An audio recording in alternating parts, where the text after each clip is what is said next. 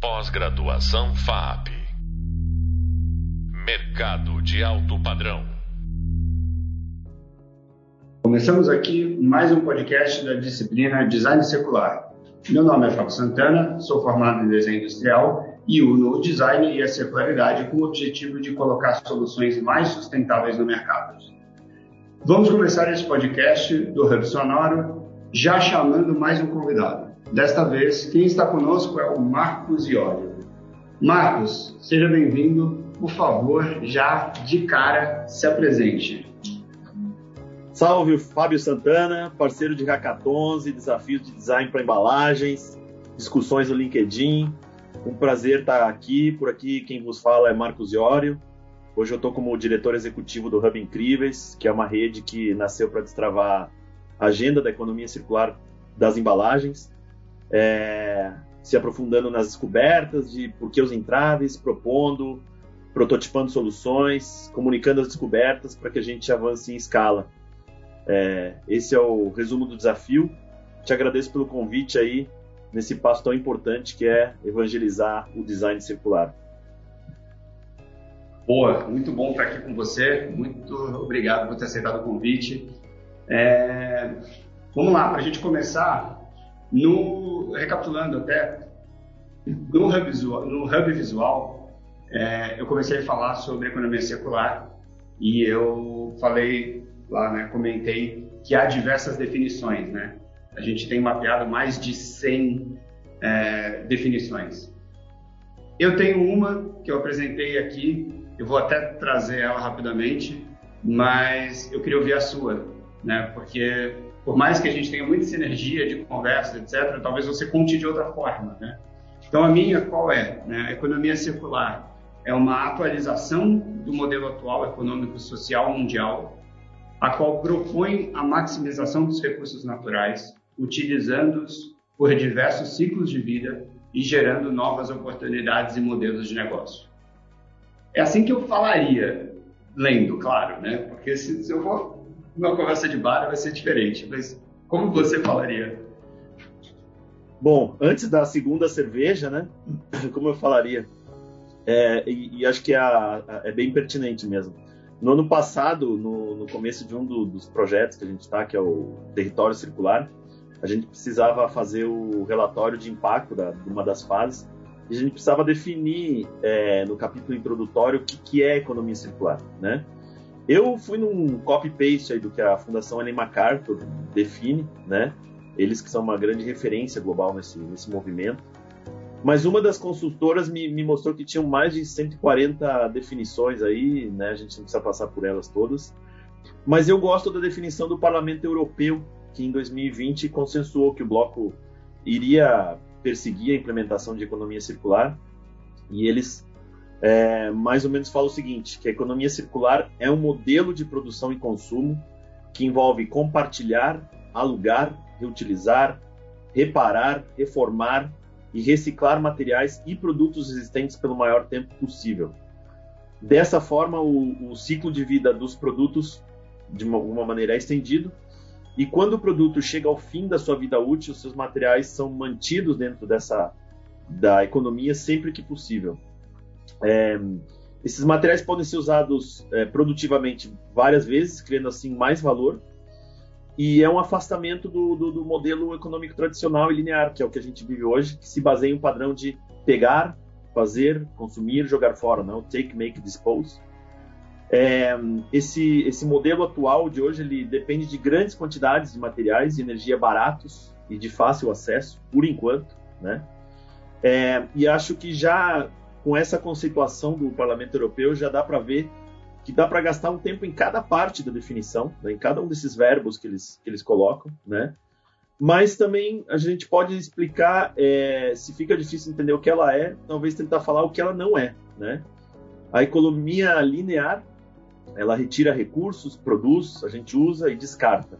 A circular se esforça ao contrário, no contraponto disso, ao máximo para que, que o fim de vida não seja rápido e não vá para o túmulo, né? É, como a gente diz no, em análise ciclo de vida, que é onde a gente termina enterrando um produto, né?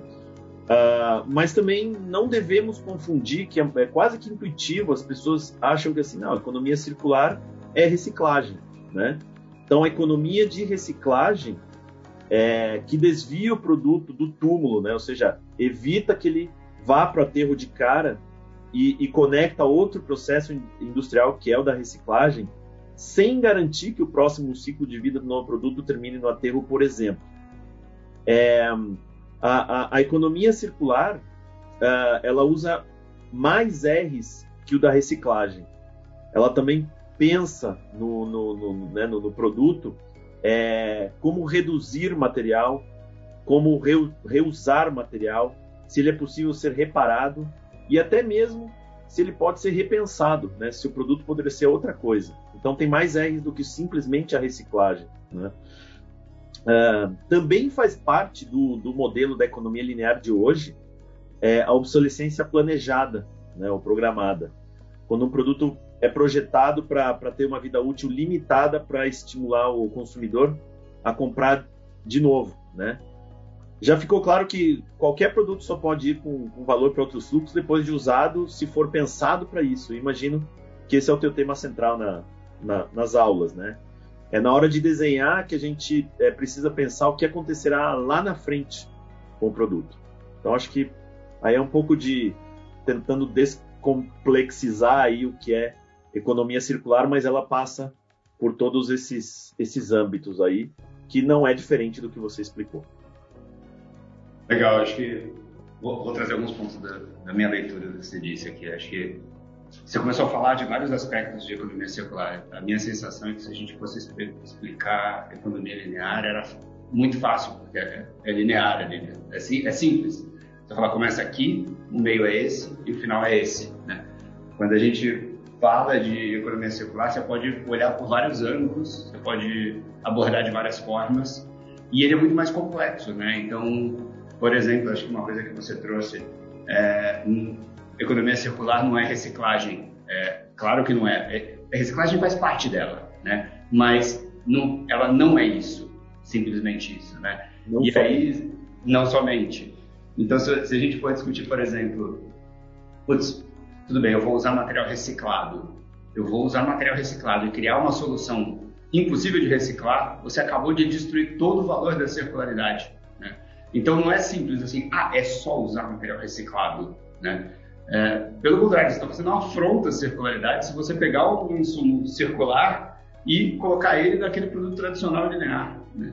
Então, é, é, é, é, muito louco isso, né? É, é, tá muito mais difícil fazer design, fazer projeto, desenvolvimento, porque a, a, o, que eu, o que eu falo bastante, que eu, que eu gosto de trazer é, enquanto você tinha um olhar sistêmico do design na linearidade, quando você abre o universo da circularidade, você vê que aquele olhar sistêmico, na circularidade já não é mais tão sistêmico, você tem que ampliar de novo o olhar, né? É, então, a gente entender o que é essa ampliação e como fazer, é, acho que é um desafio de, de todo mundo, né? E não só designers, inclusive, né? É, eu, eu assim, é, eu vou no, no, no Victor Papanek, que é esse cara que para mim é uma referência do design, né? Que, que escreveu o livro Design for the Real World na década de 70, e ele fala que todos nós somos designers, né? Quando a gente pensa num processo industrial, num, num, numa maneira de comprar, né? Em todas as todas as, a, a, as, as histórias que a gente resolve um problema, a gente imagina uma jornada, né? E a gente desenha aquela que mais cabe, aquela que, que, que parece que é otimizada, aquela jornada que você pensou.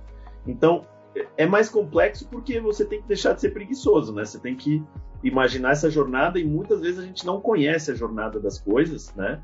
Então a gente precisa, é, como, como diz o Steve Blank, sair do, de dentro do, do, da sala de ar-condicionado e ir para campo, entender como é que seu produto vai ser usado, como é que ele vai ser descartado, para onde ele vai, e aí você ter é, dados, né, informações para poder projetar, desenhar algo é, preparado para isso, né? Então é, acho que é, acho que sim, você tá. Ele, ele é mais complexo, mas quer dizer que a gente tem mais é, poder, né, de decisão do que, que vai acontecer lá para frente com o teu produto. Boa. E aí eu queria saber de você, na tua visão, Por que, que você acha que a economia circular tem ganhado essa relevância? Acho que talvez quem, tenha, quem esteja ouvindo esse, esse podcast agora fala assim, putz, mas você está falando de relevância, mas eu ainda nem ouvi falar. Né? Mas se a gente for olhar como que o mercado está se posicionando, tanto todo o papo de ESG e aí a reverberação da economia circular, e tudo bem que a economia circular e ESG não são a mesma coisa, mas todo esse movimento de sustentabilidade está envolvido e a discussão de economia circular dentro das empresas tem ganhado tanta força, pelo menos a gente tem visto muito isso. Por que, que você acha que está acontecendo? É uma pergunta interessante, acho que não tem resposta óbvia, né?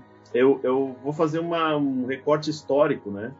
É, eu, eu, gosto de falar que a era do consumismo de massa se inaugura ali nos anos 30, né, com Edward Barclay, que ele, ele era primo do Freud, é, se fundou nas teorias do Freud sobre subconsciente é, e, e, a possibilidade de utilizar essas teorias para, de alguma maneira, é, impactar o subconsciente das massas, né? E ele inaugura a era do desejo e da propaganda na década de 30. Foi ele que planejou de maneira bem sucedida a introdução do cigarro na mão do universo feminino. Né? Até então as mulheres não podiam fumar. É, e junto a esse movimento, os economistas desenharam gráficos explicando o crescimento visuoso, virtuoso, né? através da, da, produção e consumo. Isso se deu logo depois da, da, Segunda Guerra. E eu acho que nós ainda estamos automáticos nesse, nesse modelo. Eles, é, só que esses economistas eles não colocaram os limites do, do crescimento. Isso foi pontuado só na década de 70 em um relatório com esse nome, é, que é o livro de, sobre ecologia mais vendido da história. Nessa mesma década, a Coca-Cola é, se perguntou se valia ambientalmente a pena as garrafas é, serem de vidro, voltarem para a fábrica. Não havia muitos dados, mas, mas a conclusão que, que era é, é que era menos impactante migrar para o PET na época, e assim foi em 1978. A Coca inaugurou a análise ciclo de vida e quase 50 anos depois, a gente sabe muito mais sobre o planeta. É, nos demos conta que, que, que esse modelo gera uma, um, uma grande quantidade de, de, efeitos colaterais que não eram mensurados nem colocados na conta. Então a sociedade não só não quer mais pagar essa conta, como percebeu que não pode deixar o rombo da conta corrente do planeta continuar aumentando, com sério risco para nossa permanência nessa nave chamada Terra. Então a economia circular é uma resposta a esse novo tempo onde já não somos tão ignorantes dos efeitos do nosso consumo, é, e ele, ele sai como uma alternativa ao modelo anterior, que não levava em conta limites planetários. Boa, vou fazer uma contribuição até ouvindo tudo que você disse. É, uma visão talvez mais pragmática ou mais... Direto ao ponto. É, eu, primeiro que eu acho que mudança é uma coisa muito difícil de acontecer, né? As pessoas são muito presas ao, ao status quo. Mas vem uma nova geração que não está presa nesse status quo, né? E começa a se preocupar e ver tudo que está acontecendo e fala, cara, eu não estou preso naquilo, eu quero uma coisa nova, né? E isso assusta e amedronta as empresas, porque se ela não tiver fit mais com esse novo consumidor que fala assim, ah, nova geração, porque quando eles crescerem, cara, essa galera já cresceu, já está nas empresas, não é que você não vai vender mais produtos, você não vai ter mais funcionário, porque ninguém vai trabalhar na tua empresa, né? Uhum. Então, rola ali um medo mesmo, acho que tem esse, esse, esse é um ponto. E aí, as propostas mudam, né? É, eu acho que tem esse, esse, esse acho um ponto. E o outro é sobrevivência do negócio em relação a recursos naturais também, por exemplo. Né? Então, se eu estou no modelo onde eu extraio o tempo inteiro e eu estou gastando mais o planeta, e como você trouxe, né, os recursos naturais ainda são baratos, na hora que ele ficar caro, fica inviável você produzir o que você tem. E se você estiver preso num único modelo de negócio, que é a recorrência, o teu negócio vai para a roda. Né? Exato. E, então, ele, ele não é porque todo mundo acordou um dia e falou, hoje eu vou ser sustentável. Né? Uhum. É, é sobrevivência do negócio. E aí, para mim, por isso a economia circular é tão importante, porque ela é o caminho de sobrevivência do negócio junto à sociedade, junto ao planeta e junto ao negócio. Né? Sem dúvida. Cara, não é, eu, eu não vejo a economia circular como uma como algo altruísta das corporações, eles para ficar de bem com as, com as pessoas. É uma necessidade, uma necessidade evolutiva do modelo. E, e cada vez mais que se geram mais dados, a gente é, vai entendendo impactos ali do que estão sendo mensurados, sei lá, a, a, a, urgência climática. Caramba, mas o que, que as marcas estão fazendo para isso? Eu, como pessoa normal, me pergunte se eu vejo alguém fazer algo muito desastroso, uma marca, eu falei, eu não vou comprar desse cara, nem minha filha, e vou falar mal aqui na minha família, né? E vou falar mal no Twitter, e vou. Então, é, é, é, hoje elas, né? É, qualquer ação tá para tá para escrutínio imediato, né? E, e, acho que essas são questões muito grandes, né? Para as marcas que precisam abraçar uma, um caminho possível, né? Acho que a economia circular é, é, é um desses caminhos bem importantes a serem perseguidos. Legal, boa. Acho que a última coisa para a gente fechar esse assunto pode ter, eu posso até ter essa visão de contexto de tipo é sobrevivência, só que ao mesmo tempo é legal demais trabalhar com isso. então, que bom que isso está acontecendo. Muito. É, para a gente entrar num outro tema que eu, que eu abordei no vídeo, é, economia circular fala muito de ciclo biológico, técnico, ela separa isso né, para você lidar de formas diferentes. Né? Então, é, esse modelo esquemático ali do Cradle to Cradle, muito usado por várias empresas, associações, muito citado por Ellen MacArthur, é, queria ouvir de você, você acha que tem algum dos ciclos que é melhor, é, alguns dos que a gente deve privilegiar? É, você gosta dessa lógica de separar por material? Como, como é a tua visão sobre isso? Cara, eu gosto da frase do Isaac Newton, que, que quando lançou a teoria da, da gravidade, ele disse assim, se cheguei aqui foi porque me apoiei no ombro dos gigantes, né? Acho que o gráfico do cradle to cradle, que quer dizer berço ao berço, né, em contraposição ao cradle to grave, do berço ao túmulo, que é o símbolo da economia linear, é, ele começou a ser desenhado ali no começo dos 80 pelo Walter Starrell, que era um arquiteto suíço, ainda vivo. É, ele propunha a extensão da vida útil dos produtos, preocupado com a obsolescência programada das coisas. Em 92, o livro Cradle to Cradle, é, refazendo o caminho pelo qual fazemos as coisas, né, do Baumgart McDonald, desenha, é, o desenho ganha esse reflexo, né, do, do, da outra parte do ciclo biológico, e aí ele se torna esse clássico desenho borboleta para mim assim, ó, não tem bom ou ruim, né? Ele é uma representação gráfica de fluxos possíveis, né? Ele nos permite abstrair ao desenhar um produto para onde gostaríamos que ele fosse ao final dessa vida planejada. A gente pode, por exemplo, pensar numa garrafa plástica, né? Um, um, refrigerante, né? Ele vai ser uma garrafa plástica é, que vai circular 15 vezes através de reuso, né? Então eu planejo isso. Mas o rótulo, como ele, ele, ele vai vai ter refrigerantes diferentes, talvez, nessa garrafa, o melhor eu fazer com ele, talvez, é que ele seja compostável, indo para parar como um substrato orgânico em algum plantio. Mas ao final dos 15 ciclos, quando a garrafa também não puder mais ser reutilizada, talvez eu pense nela para virar um tijolo para construção, né? Ou seja, eu pensei nos dois R's, reuso e reciclagem no ciclo técnico e compostagem do rótulo no ciclo orgânico. E por que eu pensei assim? Porque talvez essas, sei lá, signifique um menor uso de água, geração de gás carbônico, custo em grana, dinheiro. É, desenhei isso com uma otimização financeira e ambiental, além de ter uma função social na, na construção de casas, ao final, por exemplo. Então não tem bom ou ruim, é apenas um esquema para pensar a longo prazo, é, além da primeira vida desse material, que trem ele vai pegar ao longo de sua vida, é, em que estações ele vai descer e não terminar é, enterrado. A representação do diagrama de borboleta é uma emulação de, de processos bióticos né, da vida do planeta, onde cada fim de vida é algo, é, o fim de vida de alguma coisa é nutriente do, do, próximo elo da cadeia. A gente aplica esses mesmos é, princípios biológicos nos, nos, fluxos de materiais humanos, né, que é o ciclo técnico. Então ele está desenhado para o nosso tempo aqui agora. É, né, se a humanidade desaparecesse agora, plásticos, papéis, metais, vidro, seriam absorvidos pelo planeta em não mais que 1.500 anos. Isso não é nada na jornada da Terra, mas para nós é a diferença entre a gente estar tá em guerra com o Império Romano e sonhando chegar em Marte. Né? Então, é um roadmap para o design, me atrevendo a dar essa definição. Não sei se, se expliquei minha posição aí. Explicou. Eu tenho. Não sei nem como, como continuar depois disso, porque pô, você pegou ali de uma forma muito bacana. Eu só, eu só me questiono, e aí agora eu te questiono, se, se faz sentido ele virar tijolo.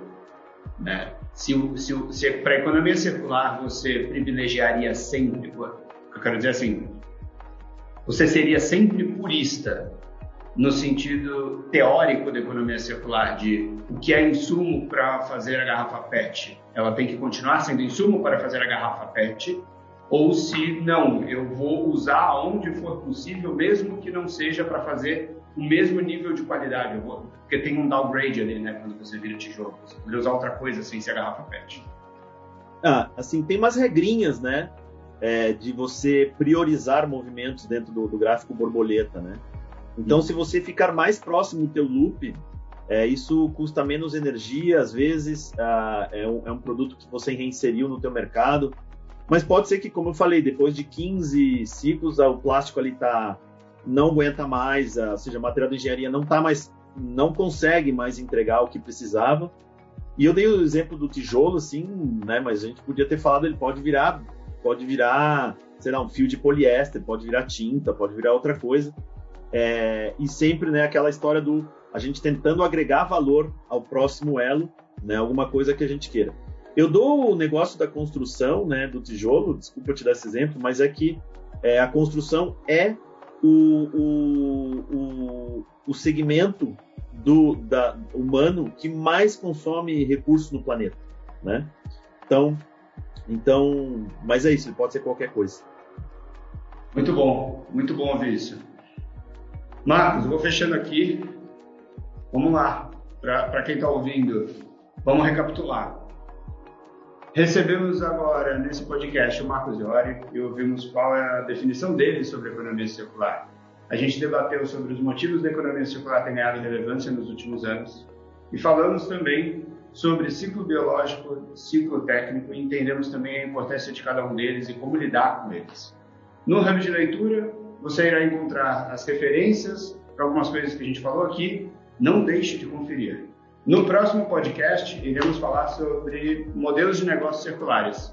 Até lá, um abraço. Pós-graduação FAP Mercado de alto padrão.